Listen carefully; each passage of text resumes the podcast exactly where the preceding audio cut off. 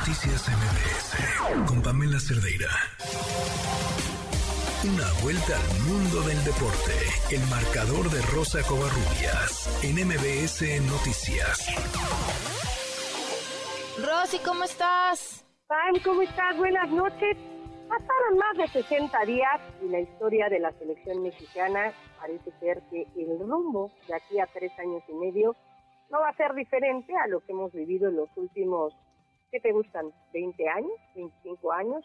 La verdad es que el día de hoy eh, el, Club Tigres, su presidente Mauricio Culebro, dio a conocer que Diego Coca era cesado del club, precisamente porque ya tenía otro trabajo el de director técnico de la selección nacional. Estas son las palabras de Mauricio Culebro en conferencia de prensa el día de hoy.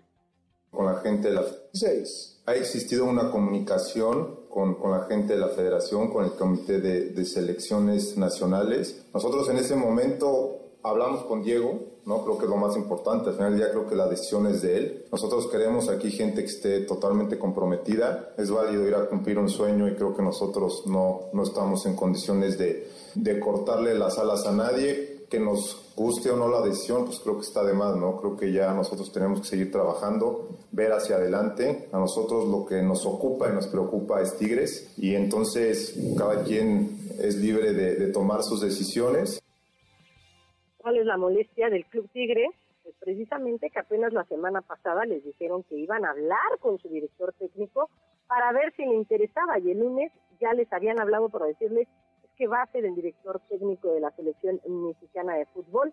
Así que bueno, por el, por el momento Tigres tiene resuelto su problema con la contratación como técnico interino de Chema que es parte de pues parte del club, pero por el otro lado estamos hablando que eh, eh, Diego Coca fue anunciado como director técnico de Tigres apenas en noviembre del año pasado, justo cuando ya había terminado la Liga MX y cuando estaba a punto de comenzar el Mundial. ¿Qué pasó? Simplemente que en esos 60 días me imagino que se sentaron a platicar con algunas dos, tres personas, quizá no les dijeron que sí, y bueno, pues el bateador emergente es Diego Coca, como se dice regularmente en el béisbol, que toca estar de bateador emergente.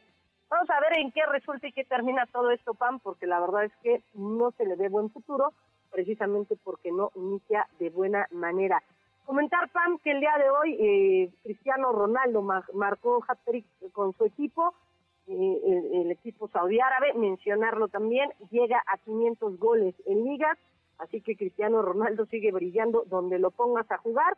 Y en temas que tienen que ver con fútbol femenil, con el Mundial de Fútbol Femenil, lo habíamos platicado, Pan, eh, la FIFA dio a conocer que Visit Saudi Árabe, o sea, visita Arabia Saudita, como el Visit México, pues iba a ser patrocinador del Mundial de Fútbol Femenil, que se va a realizar el próximo verano en Australia y Nueva Zelanda.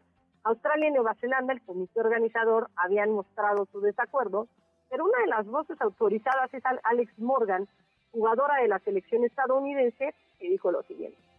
It's bizarre that um, FIFA has looked to have a Visit Saudi sponsorship for uh, Creo que es extraño que la FIFA haya buscado tener un patrocinio de Visit Saudi para la Copa Mundial Femenina cuando yo misma, Alex Morgan, ni siquiera sería apoyada y aceptada en ese país.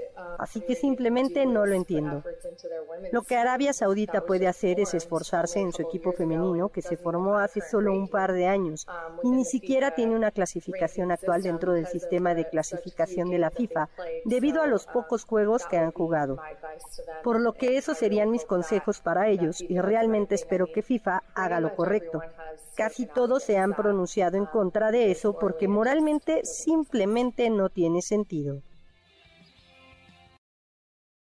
El, el sentido de muchas jugadoras a nivel mundial, sobre todo aquellas que van a estar precisamente en este evento, en este 2023, se ha criticado mucho a la FIFA por conseguir un patrocinio que no, pues sí, no está junto con los intereses de las futbolistas, porque hay una lucha también, Pam, por tener mejores salarios, no solamente en, la, en las mejores ligas o en las mejores selecciones, sino a nivel global. Así que vamos a ver en qué depara todo esto. Y finalmente la NFL, Pam, Este fin de semana se va a disputar el Super Bowl y uno de los, pues vamos a decirlo así, de los eventos que va a llamar más, más allá del partido en sí la atención. Siempre. El show de medio tiempo. ¿Estás de acuerdo, Pam? Sí, claro. ¿Por qué aceptó Rihanna regresar a un show de medio tiempo de la NFL, del Super Bowl? Vamos a escuchar qué fue lo que mencionó.